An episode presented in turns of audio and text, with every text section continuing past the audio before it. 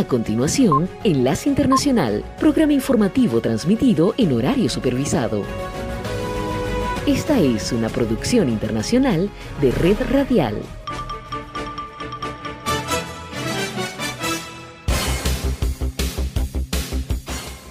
Aquí comienza Enlace Internacional.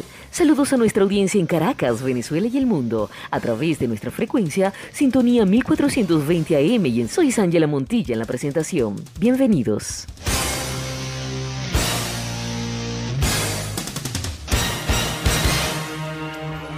Enlace Internacional con la Música.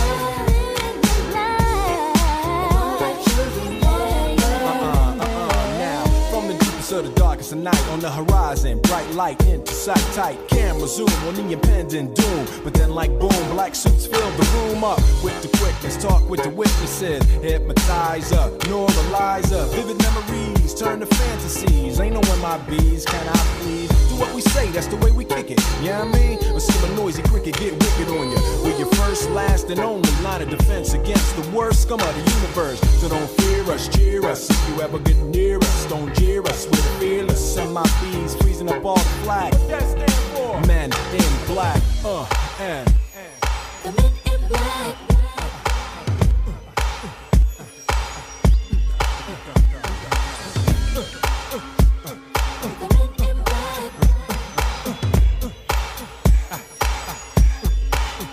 Let me see you just bounce it with me, just bounce with me, just bounce it with me. Come on, let me see you just slide with me, just slide with me, just slide with me. Come on, let me see you take a walk with me, just walk it with me, take a walk with me. Come on, and make your neck work. Now freeze.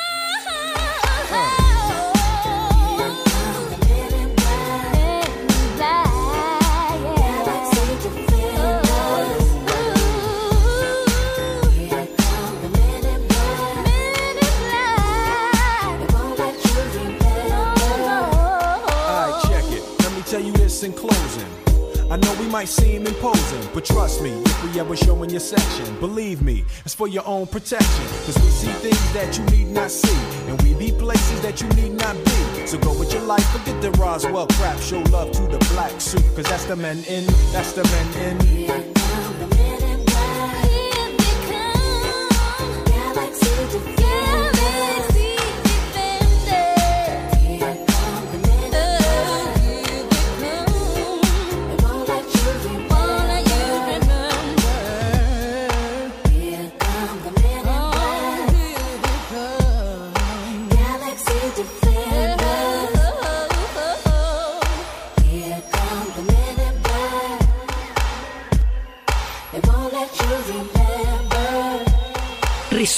Noticias para hoy. Amnistía Internacional pidió hoy a los líderes del G20 una distribución mundial equitativa de las vacunas de la COVID-19 con motivo de la cumbre que se celebrará los días 30 y 31 de octubre en Roma. La enfermedad ya ha dejado en el mundo cerca de 5 millones de muertos. Los representantes y cancilleres latinoamericanos reunidos en Roma para la décima conferencia Italia-América Latina reconocieron que los desafíos para el siglo XXI son el empoderamiento de las mujeres, la desigualdad y la pobreza generada por la pandemia. El informe que acusa al presidente de Brasil, Jair Bolsonaro, de crímenes contra la humanidad y otros delitos por su errática gestión de la pandemia de la COVID-19 fue aprobado por una comisión parlamentaria y será remitido ahora a la justicia. Un violento choque entre manifestantes y agentes de policía en Quito, en las inmediaciones de la presidencia, marcó la jornada de protestas sociales en Ecuador, que dejó unos 37 detenidos, al menos 5 heridos, y tuvo varios epicentros. La cifra de muertos de un ataque atribuido al grupo yihadista Estado Islámico perpetrado anoche en una población al noreste de Bagdad subió a 12, mientras que una veintena de personas resultaron heridas. El presidente de Portugal, el conservador Marcelo Rebelo de Sousa, dijo que realizó diligencias para lograr un acuerdo entre partidos que permita aprobar este miércoles el presupuesto para 2022 y así evitar una crisis que desembocaría en elecciones anticipadas. El Tribunal Superior de Londres empieza a estudiar este miércoles el recurso de Estados Unidos contra la decisión de una corte británica de rechazar la extradición de Julian Assange a ese país, que acusa al fundador de Wikileaks de filtrar miles de documentos confidenciales. El depuesto primer ministro sudanés Abdallah Hamdok regresó a la tarde de este martes a su casa junto con su mujer tras ser liberado sin restricciones un día después de que su equipo denunciara que había sido detenido durante el golpe de Estado militar. Esta fue la vuelta al mundo en 120 segundos. Enlace Internacional.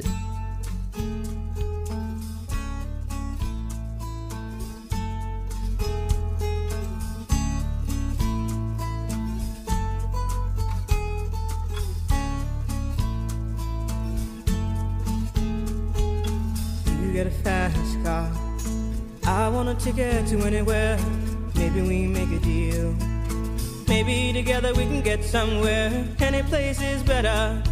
Starting from zero, got nothing to lose. Maybe we'll make something. Me, myself, I got nothing to prove.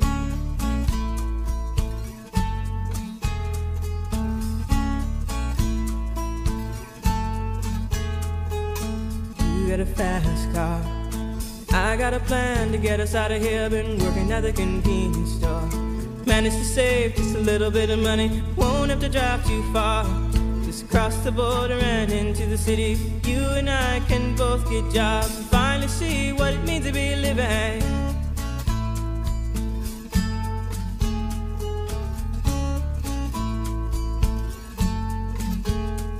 See, my old man's got a problem.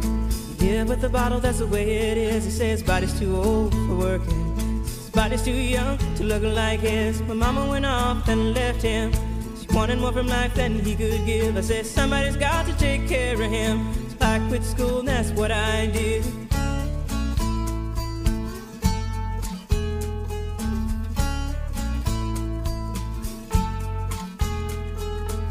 You got a fast car. Is it fast enough so we can fly away? We gotta make a decision. Leave tonight or live and die this way.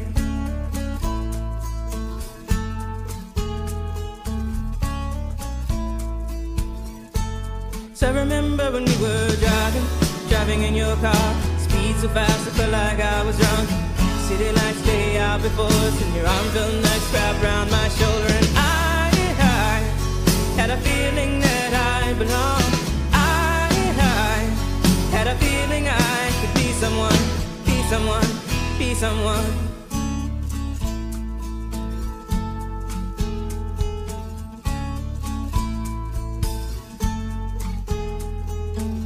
Got a fast car.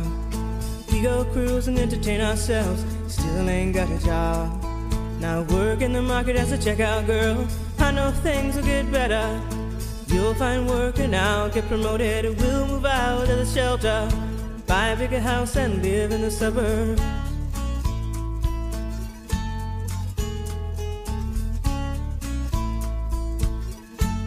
So I remember when we were driving, driving in your car.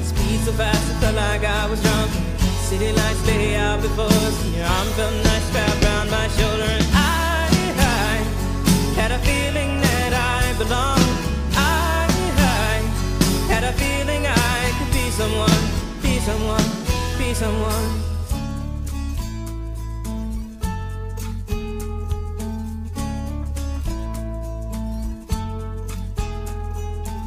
You got a fast car got a job that pays all our bills. Instead of drinking late at the bar, some more your friends than you do your kids. I'd always hope for better.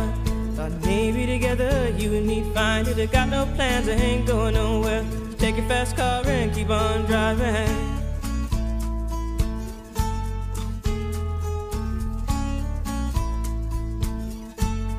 I remember when we were driving, driving in your car.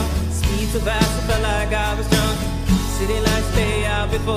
Your arm felt nice wrapped around my shoulder, and I, I had a feeling that I belonged. I, I had a feeling I could be someone, be someone, be someone.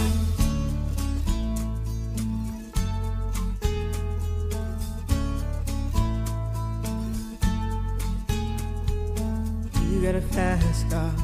Is it fast enough so you can fly away? You gotta make a decision. Leave tonight or live and die this way.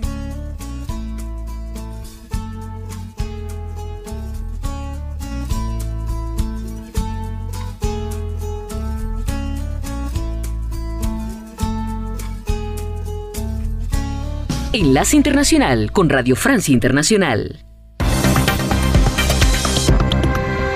Andreina Flores.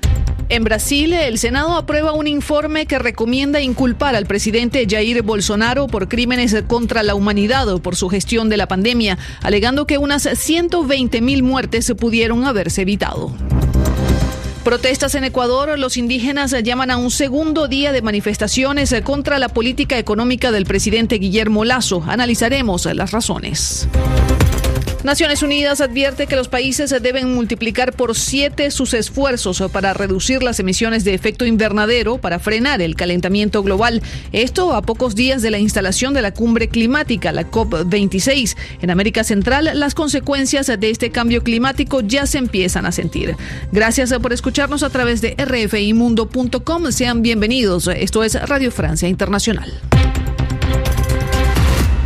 Comenzamos en Brasil, donde en la noche de ayer una comisión del Senado aprobó un informe que recomienda inculpar al presidente Jair Bolsonaro de crímenes contra la humanidad por su gestión de la pandemia del COVID-19, asegurando que al menos 120 mil muertes pudieron evitarse.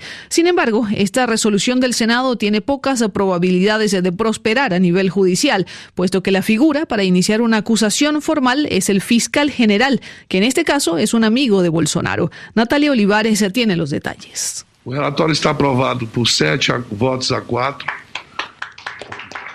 Sin muchas sorpresas, siete de los siete de los once senadores brasileños a cargo de esta investigación de la gestión de la crisis sanitaria del gobierno avalaron el texto que pide inculpar además del presidente a otras 77 personas, entre ellas ministros y exministros, así como tres hijos de Jair Bolsonaro. La llamada CPI recomienda así inculpar al mandatario de una decena de delitos, entre ellos crímenes contra la humanidad, como lo decías, Andreina, favorecer una epidemia que resultó en muerte y charlatismo. Yo percibo un tono de venganza del relator Renan Calheiros. Yo percibo un tono de venganza por parte del relator Renan Calheiros por haberlo llamado un vagabundo en esta comisión parlamentaria. Era Flavio Bolsonaro, el hijo del mandatario senador. Recordemos que Jair Bolsonaro es acusado de ser responsable de la, grave escasez de oxígeno que provocó la muerte de decenas de pacientes por asfixia en Manaus, del retraso deliberado para comprar vacunas o la existencia de un gabinete paralelo de médicos, así como la compra ficticia de la vacuna india Covaxin. Los senadores también pidieron la supresión de sus redes sociales tras vincular la vacuna anti-COVID con el SIDA. Escuchemos al relator Renan Caleiro. Demonstra que esse Esto demuestra claramente que este asesino en serie sigue haciendo lo mismo. Tiene el mismo impulso de muerte sin control y esto se está volviendo cada vez más complicado. e se complica cada vez mais. El informe de la CPI lleva decenas de testimonios conmovedores. Será enviado al fiscal general, ha llegado al presidente o a una corte internacional, aunque esto no tendrá ninguna consecuencias políticas o judiciales, ya que Bolsonaro goza del apoyo suficiente en el Congreso para evitar un impeachment. Gracias a Natalia Olivares. Y de Brasil nos vamos a Ecuador, donde este martes unas 1.500 personas salieron a las calles de Quito en protesta contra el aumento del 12% en los combustibles. La manifestación terminó en enfrentamientos con la policía a fuerza de piedras por un lado y gas lacrimógeno por el otro, dejando un saldo de al menos 7 heridos y 37 detenidos. Las protestas fueron convocadas por los indígenas del Ecuador que rechazan la política económica del presidente Guillermo Lazo y para hoy se espera un segundo día de marchas. Lucía Valentín nos explica la situación. El poderoso movimiento indígena ecuatoriano le está echando un pulso al gobierno de Guillermo Lasso en abierto desafío al estado de excepción que rige en el país, decretado la semana pasada por el presidente en respuesta a la violencia del narcotráfico, cientos de manifestantes bloquearon carreteras en algunas provincias de mayoría indígena. Reclaman soluciones para la crisis económica que se ha agudizado con la pandemia de coronavirus y exigen al gobierno que frene la subida del precio del combustible. Esta protesta la capitanea la CONAIE, la Confederación de Nacionalidades Indígenas. Carlos Pizarro entrevistó a su presidente Leónidas Iza. Los pueblos indígenas, los sectores populares, hemos de manera respetuosa garantizado el proceso de diálogo, pero luego de la pandemia hay una crisis instalada feroz, feroz, realmente es insostenible en las economías precarias que tenemos los sectores populares. Por ello, con respeto, hemos llegado a la mesa del diálogo pero el presidente de la República no ha dado oídos. Se ha puesto como un eh, elemento central de que él no es el responsable, pero hemos pedido que se responsabilice sobre la coyuntura de ahora, donde hemos pedido no se incremente el precio de los combustibles. Hemos cedido hasta el 50 centavos. Habíamos pedido que rebaje 9 centavos y congele allí. Pero el presidente después de esto más bien incrementa hasta llegar a un dólar noventa. Es una cuestión muy agresiva a nuestras economías. Hemos pedido además que se declare en estado de emergencia los créditos vencidos de muchos sectores, de muchos compañeros que están articulando en diferentes actividades económicas. Sin embargo, el presidente no ha dado respuestas. Entonces hemos dicho que para esta política de persecución, la gente no puede pagar porque la pandemia nos ha dejado quebrado nuestras economías. La agitación social llega a Ecuador en un momento delicado cuando el gobierno intenta solventar un fuerte aumento de los homicidios, más de 2.000 en lo que va de año, y al mismo tiempo el presidente Lasso ha sido nombrado en la investigación de los llamados Pandora Papers por haber tenido dinero en paraísos fiscales. Una investigación que intenta retomar la Asamblea Nacional Ecuatoriana, por el momento sin éxito, como describe Leónidas Iza. El presidente Lasso realmente ha perdido su palabra en efecto, tiene en este momento sobre él la responsabilidad de responder en la relación con los paraísos fiscales. Él incluso había manifestado que está dispuesto a demostrar al país, pero en el momento que la Asamblea le ha convocado, el señor presidente no ha aceptado no ha llegado a la Asamblea a demostrar al país. Es así que con eso ha ido perdiendo legitimidad, perdiendo la palabra, digamos, frente a la población y lógicamente eso también le resta posibilidades para que interactúe con la Asamblea Nacional y puedan ir definiendo políticas en favor del pueblo. Era Leonidas Iza, presidente de la Confederación de Nacionalidades Indígenas en Ecuador, entrevistado por Carlos Pizarro. Naciones Unidas lanza una importante alerta sobre el cambio climático. Los países deben multiplicar por siete sus esfuerzos para reducir las emisiones de gases de efecto invernadero. Esto para limitar el calentamiento global a 1.5 grados centígrados. Si no se logran objetivos más ambiciosos, el mundo asistirá a un peligroso aumento de la temperatura global de al menos 2.7 grados este mismo siglo. Y este aumento de temperatura es uno de los temas claves en la próxima COP26, la cumbre del clima que empieza este fin de semana en Glasgow, Escocia. Las consecuencias del calentamiento global se sienten, por ejemplo, en una región de Guatemala muy vulnerable a las sequías con un alto grado de pobreza extrema. Explicaciones de Sibila Brodzinski, representante de Centroamérica para el Alto Comisionado de las Naciones Unidas para los Refugiados. Los expertos en cambio climático sí muestran claramente a Centroamérica como una de las zonas del mundo más vulnerables a los choques de estos cambios. Hechos como los huracanes del año pasado, ETA y OTA, que golpearon a Centroamérica uno tras el otro, muy seguido, muy fuerte, y también más allá de los huracanes, como menciono, el corredor seco que ha sufrido durante décadas una sequía realmente fuerte y, y, devastador, son factores que llevan a las personas a tal vez desplazarse dentro de sus mismos países, de los sectores rurales, por ejemplo, a las zonas urbanas, pero a las zonas más marginadas de las zonas urbanas.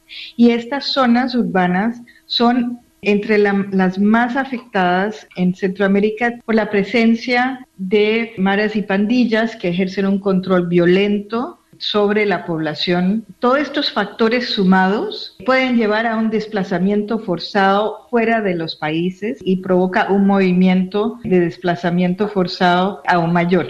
Y hablando de cambio climático, el primer ministro canadiense Justin Trudeau presentó ayer un nuevo gabinete que incluye a un destacado activista del clima como ministro del Medio Ambiente y también presentó a nuevas jefas de defensa y diplomacia en su intento de revitalizar su equipo para un tercer mandato. En una ceremonia en Ottawa, el veterano activista del clima Stephen Guilbeault fue nombrado al frente de la cartera de Medio Ambiente días antes de la conferencia sobre el clima, la COP26 en Glasgow. Anita Anand fue elegida ministra de Defensa y tendrá la difícil tarea de dirigir un ejército plagado de acusaciones de mala conducta sexual y otra mujer, Melanie Jolie, fue ascendida a ministra de Asuntos Exteriores. 38 ministros en total con igual número de mujeres y hombres en Canadá. Y este miércoles Estados Unidos vuelve a intentar obtener la extradición de Julian Assange, fundador de Wikileaks, quien se encuentra, recordemos, en una cárcel de alta seguridad en Reino Unido. Recordemos que en enero de este año la juez británica Vanessa Baraitzer rechazó la demanda de extradición de Washington, alegando que existía un riesgo de suicidio para Assange. Así que el de hoy es uno de los últimos recursos que tiene Estados Unidos para intentar juzgarlo en su territorio. Laura López.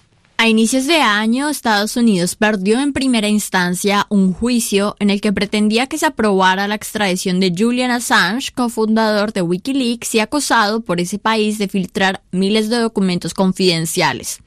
Ahora se llevará un juicio de apelación, último recurso de Estados Unidos en su intento de extraditar a Assange. En enero, este pedido fue negado por una jueza que consideró que Assange podría llegar a suicidarse si fuera recluido en una cárcel estadounidense. El equipo de abogados del gobierno americano pretende que se cambie la decisión al proponer una serie de garantías que no pondrían en riesgo la salud de Assange, como por ejemplo que la pena se cumpla en su natal Australia y que no sea retenido en condiciones de alta seguridad. Este litigio se empezó en la administración de Trump, pero se ha prolongado hasta la hora gobierno de Biden, en el que muchos esperaban que se desistiera del pedido de extradición. Reporteros sin Fronteras criticó que la nueva administración perdiera una oportunidad de distanciarse de sus predecesores.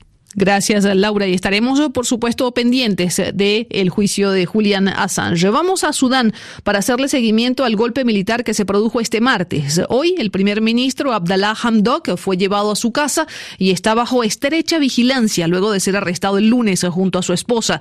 El ejército declaró disuelto el gobierno de transición que debía conducir al país a unas elecciones libres en 2023. Estados Unidos ha rechazado este golpe de Estado y ha suspendido las ayudas económicas a Sudán como lo anunció Jake Sullivan, consejero de Seguridad Nacional de la Casa Blanca. Dejamos claro que estamos alarmados. Creemos que han vulnerado la transición hacia una democracia civil. Rechazamos los argumentos según los cuales esto ocurre dentro de los límites legales, contradicen la Constitución y las aspiraciones del pueblo. En cuanto a las medidas que tomamos, ya suspendimos bastantes ayudas económicas a Sudán y estamos evaluando qué otras presiones económicas podemos ejercer en coordinación con otros países y actores regionales para volver a colocar el proceso político sudanés en una dirección positiva tras esta recaída. Y con esto ponemos punto final a este resumen informativo de Radio Francia Internacional. Pilar Pérez lo hizo en los controles y ante los micrófonos Andreina Flores. Merci beaucoup. Au revoir. Desde Caracas, Enlace Internacional, por sintonía 1420 AM.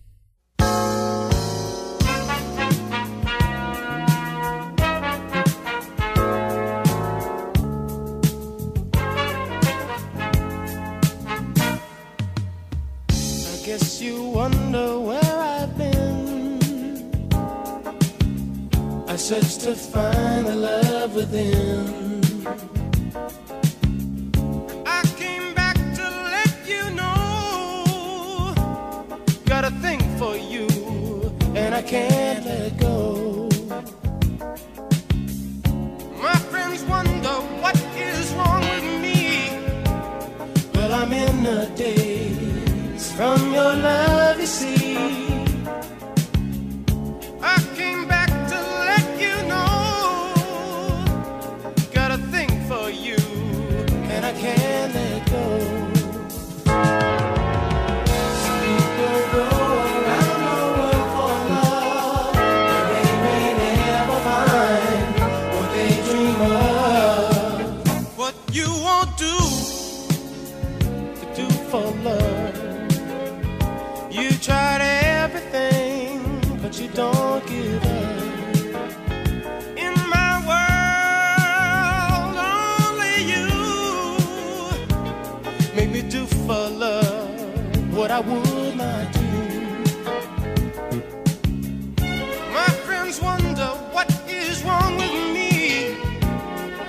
I'm in the days from your love, you see.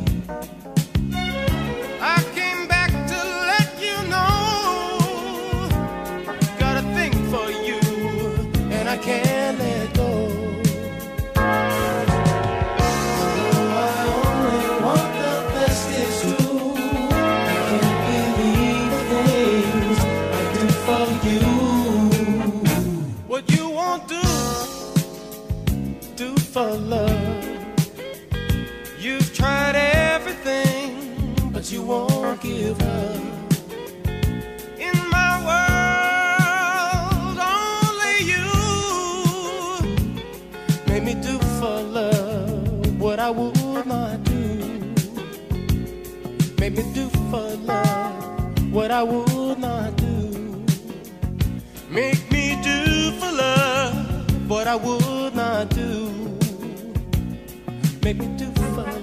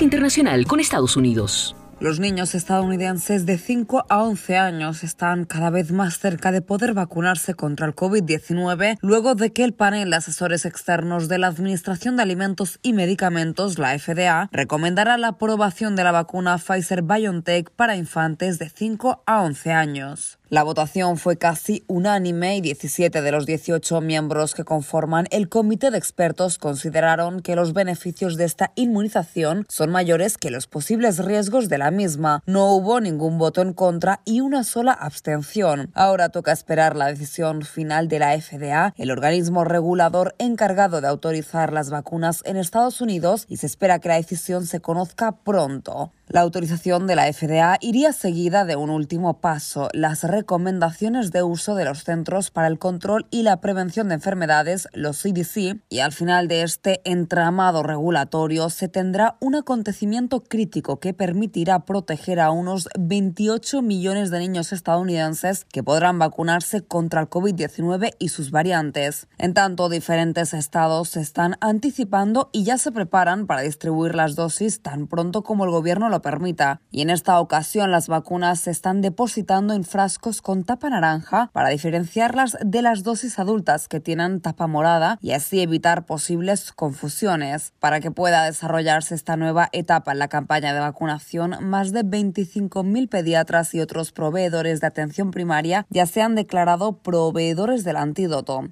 Paralelamente, y pese a que muchos creen que los niños no han padecido las consecuencias de esta pandemia, el doctor Peter Marks, director del Centro de Evaluación e Investigación Biológica de la FDA, tiene una opinión diferente. Far from being spared from this harm Lejos de ser inmunes al daño provocado por el COVID-19, en el rango de edad de 5 a 11 años han habido más de 1.9 millones de infecciones, más de 8.300 hospitalizaciones, un tercio de las cuales requirieron estancia en la unidad de cuidados intensivos y también provocó hasta 100 muertes, convirtiéndose en una de las 10 principales causas de muerte en este rango de edad durante este tiempo. Ahora padres, madres y la comunidad científica celebran este avance la protección de los más pequeños que proporcionará la seguridad adecuada para que las escuelas puedan permanecer abiertas luego de meses de interrupciones que generaron trastornos en la educación y socialización de niños. Sin embargo, también hay voces discordantes que no aprueban la rapidez con la que se toma la decisión y algunos padres prefieren esperar cierto tiempo antes de inmunizar a sus hijos. Enlace Internacional.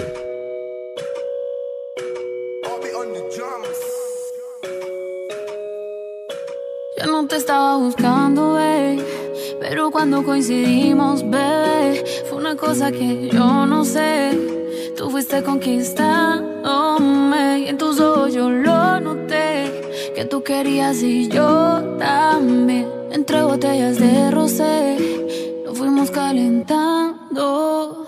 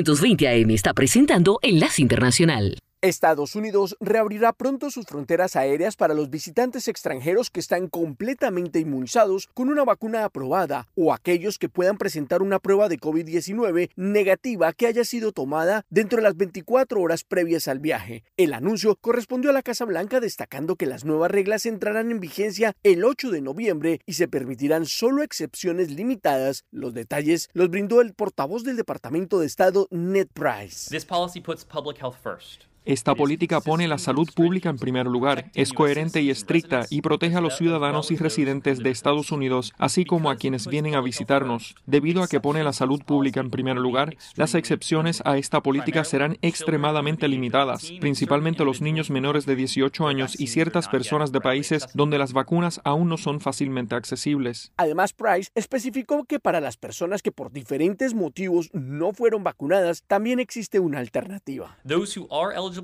Aquellos que sean elegibles para viajar pero que aún no estén vacunados deberán presentar un documento de una prueba negativa de COVID-19 de un día antes de la salida de su vuelo.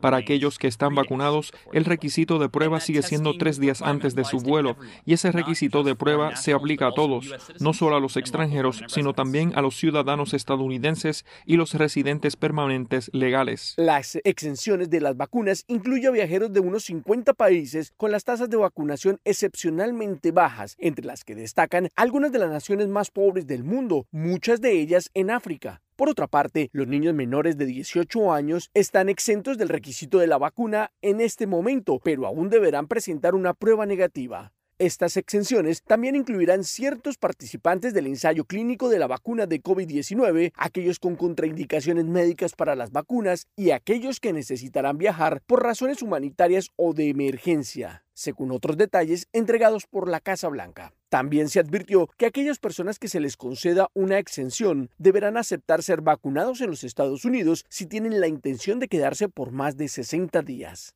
Héctor Contreras, Washington. Sintonía 1420 AM está presentando Enlace Internacional. Oh, in a little while from now, if I'm not feeling any less sour, I promise myself to treat myself and visit a nearby tower. And climbing to the top, will throw myself off in an effort to make it clear to whoever what it's like when you're shattered, left standing in the lodge at a church where people say, My God, that's tough. She stood him up. No point in us remaining. We may as well go home as I did on my own, alone again, naturally. To think that only yesterday I was just cheerful, bright and gay, looking forward to, well, it wouldn't do the role I was about to play? But as if to knock me down, reality came around, and without so much as a mere touch, cut me into little pieces, leaving me to doubt. Talk about God and His mercy. If He really does exist, why did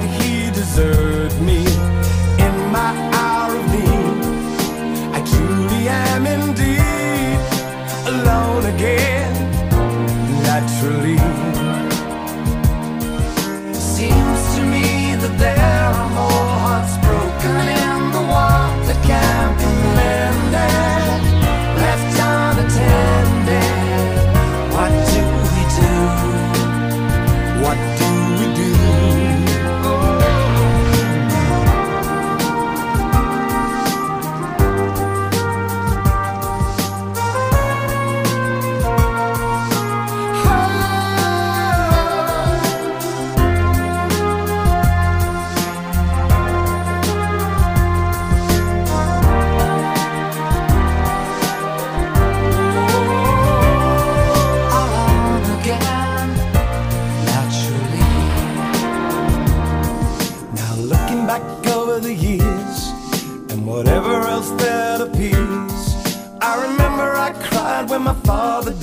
Never wishing to hide the tears.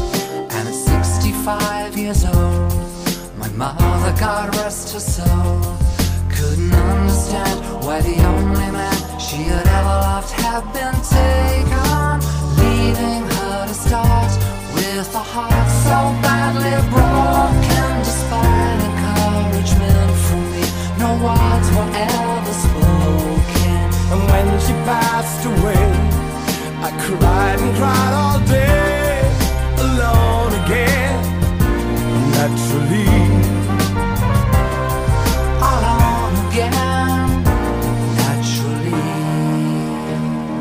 Enlace Internacional con la Voz de América. El martes, el asesor de Seguridad Nacional de Estados Unidos, Jake Sullivan, dijo que el presidente Joe Biden se dirige a una reunión de líderes del G20 en Europa esta semana, con la esperanza de señalar un nuevo compromiso de Estados Unidos con los aliados después de cuatro años de políticas America First de Donald Trump. Biden parte a Italia el jueves, estaba previsto que se reúna con el Papa Francisco en el Vaticano el viernes, antes de iniciar las reuniones con los líderes de las economías más grandes del mundo en Roma. Después de las reuniones del G20, Biden viaja a Glasgow, Escocia, para asistir a la conferencia de la ONU sobre cambio climático. El presidente Biden se reunirá con el Papa Francisco en medio de críticas de los obispos estadounidenses sobre la postura de Biden sobre el derecho al aborto. Biden y Francisco hablarán sobre el clima, la migración y la desigualdad de ingresos. El asesor de Seguridad Nacional de Estados Unidos agregó que el presidente Biden mantendrá conversaciones con los líderes italianos y se reunirá con el presidente francés Emmanuel Macron en un esfuerzo por reparar las relaciones tras la ruptura sobre un pacto de seguridad de Estados Unidos con Gran Bretaña y Australia. Alejandro Escalona, Voz de América, Washington. A continuación, un mensaje de servicio público de la Voz de América. Para evitar la propagación del coronavirus en casa, recuerde que solo toma unos minutos limpiar las superficies que más toca en su vivienda, manijas de las puertas, interruptores de la luz, lugares donde come, control remoto, entre otros. Esto por lo menos una vez al día. Este fue un aviso de servicio público de la Voz de América. La Armada del Ecuador nos permitió acompañarlos en una de sus misiones de monitoreo en alta mar. Después de tres horas de viaje hacia el oeste de Galápagos aparecieron los primeros barcos pesqueros, como explicó el teniente de la Fuerza Naval del Ecuador Francisco Chávez Freire. En su mayoría barcos chinos. En esta ocasión todas las embarcaciones fueron localizadas porque tenían encendido su sistema de identificación automático conocido por su sigla en inglés como AIS. Pero cuando los barcos se ubican cerca de la zona económica de los países, según la agencia de monitoreo Global Fishing Watch, apagan el AIS. En 2020, esta organización documentó que el 42% de la flota china tuvo vacíos en la transmisión de su localización por más de 24 horas, es decir, desaparecieron de los radares. Para la diplomática estadounidense de carrera y actual encargada de negocios de la Embajada de El Salvador, Jane Mains, esas desapariciones solo indican una cosa. Si lo apagas durante más de 8 horas al día, más de la mitad de tu flota, estás haciendo algo mal.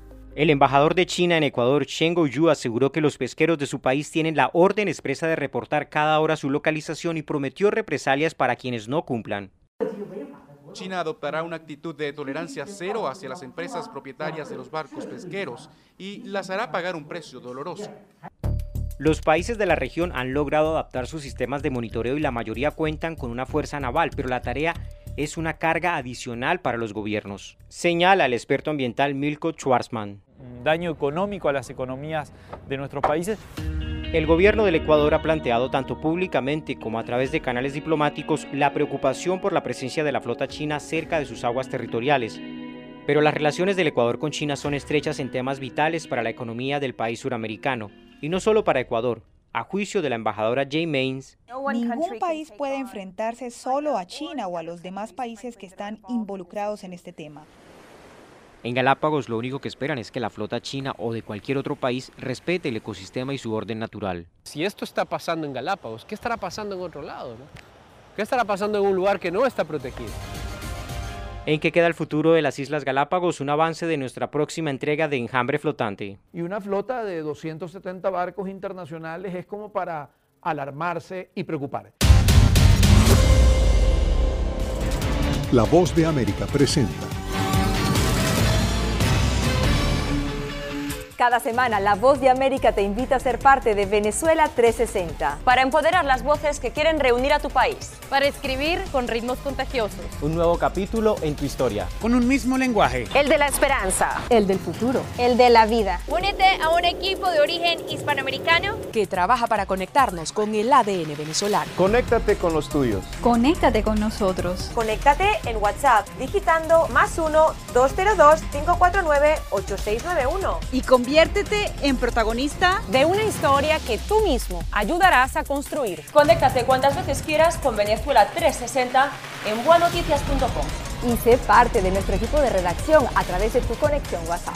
Recuerda, más 1-202-549-8691.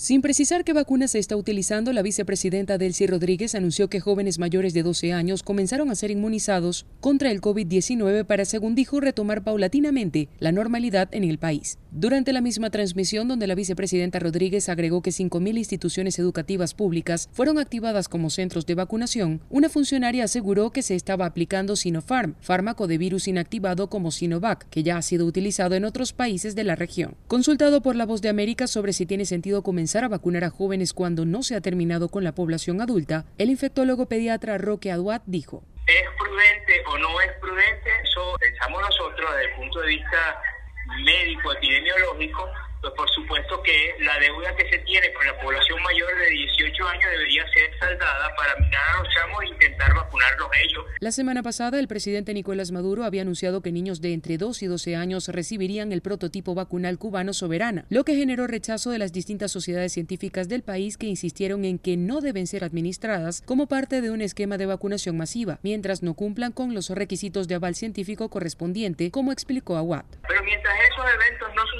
son candidatos vacunales y evidentemente tenemos que estar literalmente opuestos, salvo que sea para hacer un estudio previa evaluación de los entes científicos del país de acuerdo al presidente Nicolás Maduro, el 56% de la población ha sido vacunada contra el COVID-19 en Venezuela. Carolina Alcalde, Voz de América, Caracas. Con un equipo de periodistas, corresponsales, editores y productores, La Voz de América te ofrece las noticias. Así textualmente lo compartió el mandatario en su cuenta en la red social Twitter. Esto debido a que en el pasado ha mentido a las autoridades, incluso cuando solicitó su ciudadanía estadounidense. Podemos eh, decir que hay tres puntos específicos de esta gira, una de ellas. Los eventos. Nosotros, el pueblo, ha salido en la calle para respaldarlo los personajes. Está perdiendo la batalla legal y la batalla de popularidad. La OEA hoy ha dado un paso adelante, muy importante. Esto no, no es consistente con la realidad que experimentamos nosotros en el país. De lunes a viernes. La voz de América. Síganos en radio, televisión y en nuestras redes sociales.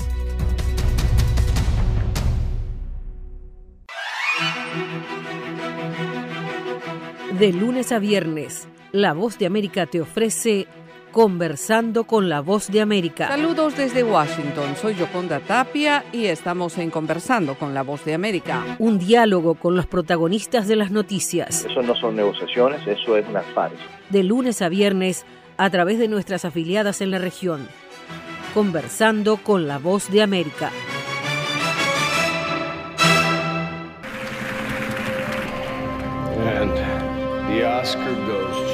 Acompáñenos de lunes a viernes con las noticias del mundo del entretenimiento. Lo mejor del cine. So, Skrulls are the bad guys. Los estrenos de Hollywood. I've never seen anything like this. Who am I? She's the last of her kind. So I'm 300 years old. A leader, you are. You have the most advanced weapon ever. Lo mejor en música. Las noticias del espectáculo. Lady Gaga declaró al diario The New York Times que el actor Alex Bowen dijo el miércoles que se inscribirá en un curso para, de lunes a viernes. El mundo del entretenimiento llega a ustedes desde los estudios de La Voz de América en Washington. Desde La Voz de América en Washington, estas son las notas del mundo del espectáculo, les informa Leonardo Bonet. Ejército de Ladrones, que llegará a Netflix el viernes, está ambientada en un mundo donde hay zombies, pero no es una película de zombies. Esta precuela de Ejército de los Muertos, de Zack Snyder, invita a los espectadores a unirse a un nuevo atraco en Europa. Según la agencia AP, el ladrón de cajas fuertes Dieter, interpretado por Matthias Schweighofer, quien también la dirigió, es un simple cajero de banco que es reclutado por Nathalie Emanuel de Juego de Tronos para llevar a cabo una serie de robos en todo el continente. Si no pudo ver el alegre musical de Lin Manuel Miranda In the Heights, que estuvo en los cines a principios de este verano y durante su tiempo limitado en HBO Max, no se preocupe porque la adaptación dirigida por John Chu regresará al servicio de streaming el jueves. Ed Sheeran, quien recientemente fue diagnosticado con COVID-19, siempre nos regala cosas interesantes. El cuarto álbum del cantautor inglés, titulado Equals, sale a la venta el viernes y él tiene mucho de qué hablar, incluido su matrimonio. En larga duración, con 14 temas, incluye los éxitos Bad Habits y Shivers. En un gesto de amabilidad, Sheeran recientemente envió un mensaje por medio de Instagram pidiendo a sus fanáticos comprar el nuevo álbum de Elton John y ayudar al hombre cohete a desplazarlo de la cima de las listas de éxitos. ¿Quién no quiere ser superado por Elton John? preguntó el talentoso intérprete inglés. La delegación del Congreso de Minnesota presentó una resolución para otorgar póstumamente la medalla de oro del Congreso a la superestrella del pop Prince, citando su marca indeleble en Minnesota y la cultura estadounidense, según informa la agencia AP. La medalla es uno de los más altos honores civiles de la nación y entre quienes la han recibido se incluyen George Washington, los hermanos Wright, Rosa Parks, la Madre Teresa, los descodificadores Navajo, los pilotos de Tuskegee y el Dalai Lama. Prince, cuyos éxitos incluyen Little Red Corvée, Let's Go Crazy y When Doves Cry falleció el 21 de abril de 2016 como consecuencia de una sobredosis accidental de fentanilo a los 57 años en su finca de Paisley Park en Chanhassen, Minnesota. Y al cierre, un operador de cámara dijo a las autoridades que Alec Baldwin había tenido cuidado con las armas en el set de la película Rust antes de que el actor disparara accidentalmente y causara la muerte de la directora de fotografía Halina Hutchins e hiriera al director Joel Sousa con una pistola que le habían dicho que era segura de usar, según los registros oficiales. Y hasta aquí las notas del mundo del espectáculo. Desde la voz de American Washington les informó Leonardo Bonet. Desde Caracas, Enlace Internacional, por sintonía 1420 AM.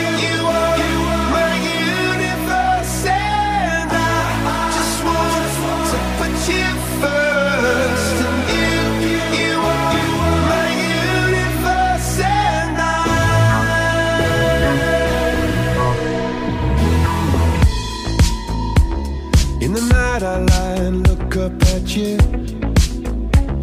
When the morning comes, I watch you rise. There's a paradise they couldn't capture. That bright infinity inside your eyes. 매일 밤 내게 날아가. 꿈이란 것도 잊은 채나 웃으며 너를 만나. Never ending forever, baby. 언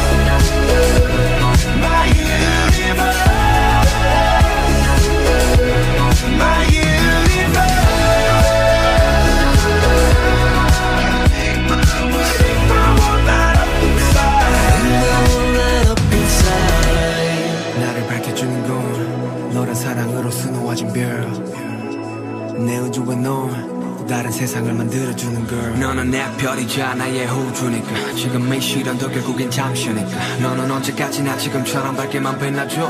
우리는 너를 따라 이긴 밤을 수놓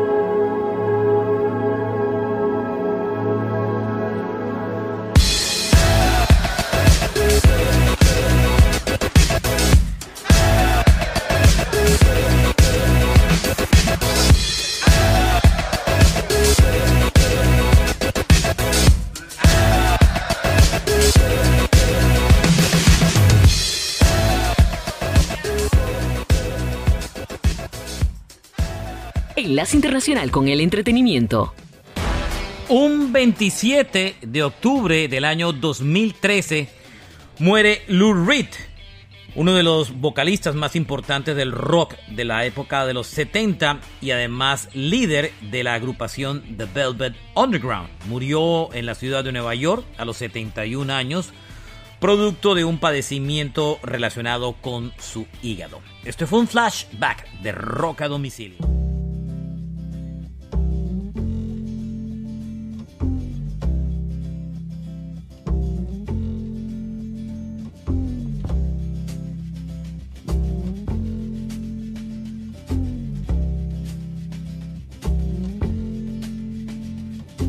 Holly came from Miami, FLA. Hitchhiked away across USA. Plucked her eyebrows on the way, shaved her legs, and then he was a she. She says, Hey, babe, take a walk on the wild side. Said, Hey, honey, take a walk on the wild side.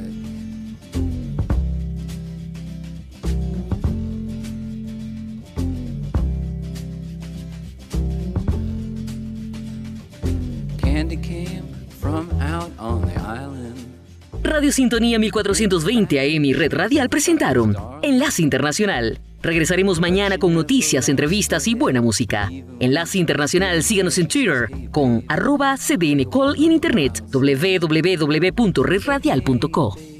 www.redradial.co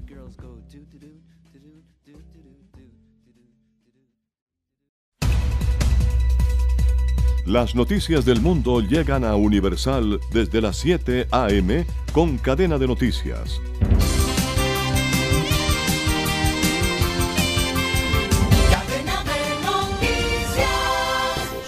El Departamento de Justicia estadounidense acusó de lavado de A dinero las a, tres 8, colombianos. Buenos días América, conexión satélite con la voz de América y a las 5 pm cae la tarde. Música y noticias con Jimmy Villarreal. Universal te da siempre más.